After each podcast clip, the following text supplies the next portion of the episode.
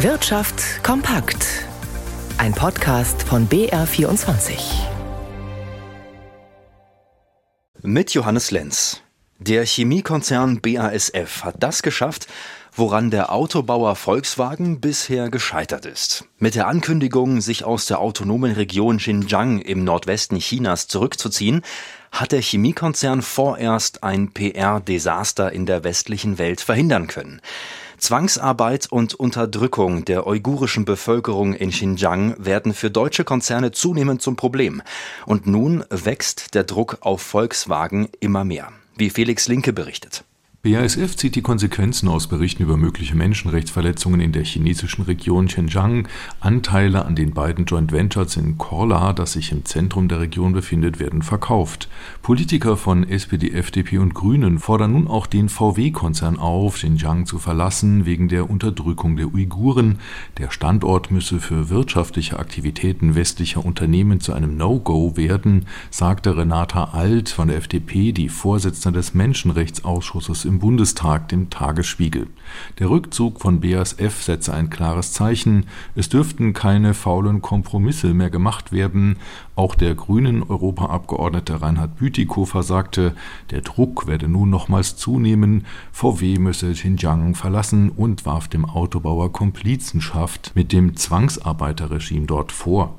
Der Beauftragte der Bundesregierung für Religions- und Weltanschauungsfreiheit Frank Schwalbe von der SPD sagte, ganz grundsätzlich seien die Menschenrechtslage in Xinjiang so katastrophal und unübersichtlich, dass deutsche Unternehmen dort nicht tätig sein sollten.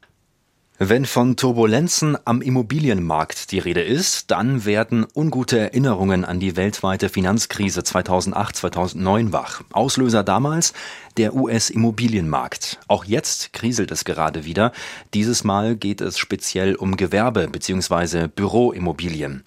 Claudia Werle fasst für uns die Ursachen zusammen und berichtet über die Folgen, die weit über die USA hinaus auch hier in Deutschland zu spüren sind. Viele Gebäude werden immer weniger wert. Das hat mit einer veränderten Immobiliennutzung zu tun und mit steigenden Zinsen.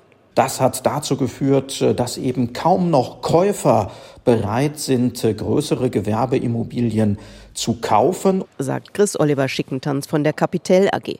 Und, was man auch nicht unterschätzen darf, es gibt ein Umdenken. Große Büroflächen, wie wir sie vor Corona gebraucht haben, werden durch die zunehmende Nutzung des Homeoffice äh, mittlerweile ja nicht mehr notwendig und das führt dann eben dazu, dass die Preise für Büroimmobilien auch sehr sehr deutlich gefallen sind. Schätzungen zufolge steht in den USA in Ballungszentren fast jedes dritte Bürogebäude leer. Auch wenn das, was in den USA passiert, von uns aus gesehen weit weg ist, so sind die Folgen mittlerweile auch hierzulande zu spüren. Besonders betroffen in Deutschland die Deutsche Pfandbriefbank. Das ist ein Kreditinstitut, das sich auf die Finanzierung von Gewerbeimmobilien spezialisiert hat. Bei anderen großen deutschen Banken, die mit ihren Aktivitäten breiter aufgestellt sind, so wie etwa die Deutsche Bank, da sind die Auswirkungen nicht ganz so dramatisch. Bleiben wir bei den Folgen für deutsche Banken. Wie gerade gehört, bedeutendster Kapitalgeber für den Wohnungs- und Gewerbebau ist der Verband deutscher Pfandbriefbanken.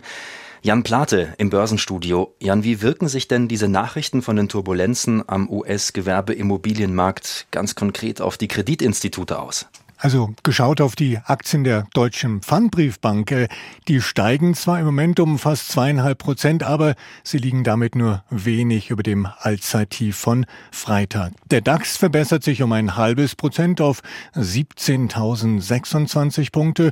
Der Münchner Technologiekonzern Siemens aus dem DAX, der startet ein neues Aktienrückkaufprogramm. Bis Ende Januar 2029 können dabei bis zu 80 Millionen eigene Aktien im Wert von 6 Milliarden Euro über die Börse erworben werden. Siemens-Aktien verzeichnen aktuell ein hauchdünnes Plus. Aber der Hamburger Windanlagenbauer Nordex, der hat im vergangenen Geschäftsjahr Umsatz und operatives Ergebnis verbessert. Das Ergebnis vor Zinsen, Steuern und Abschreibungen hat mit 2 Millionen Euro die Gewinnschwelle erreicht. Anteilsscheine des Windanlagenbauers Nordex, die springen um rund 10 Prozent nach oben. Der Dow Jones notiert kaum verändert. Anleger warten auf US-Inflationsdaten, die morgen veröffentlicht werden.